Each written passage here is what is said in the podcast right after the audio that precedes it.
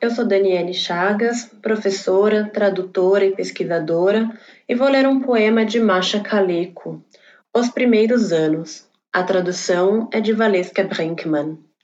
Abandonada, num barco da noite, boiei e cheguei até a margem.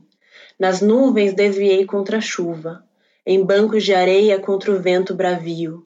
Nada era de se confiar, só em milagres. Comi dos frutos verdes do anseio, bebi da água que deixa sedento.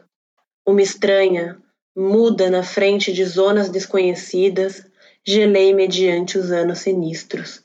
Para meu país, escolhi o amor.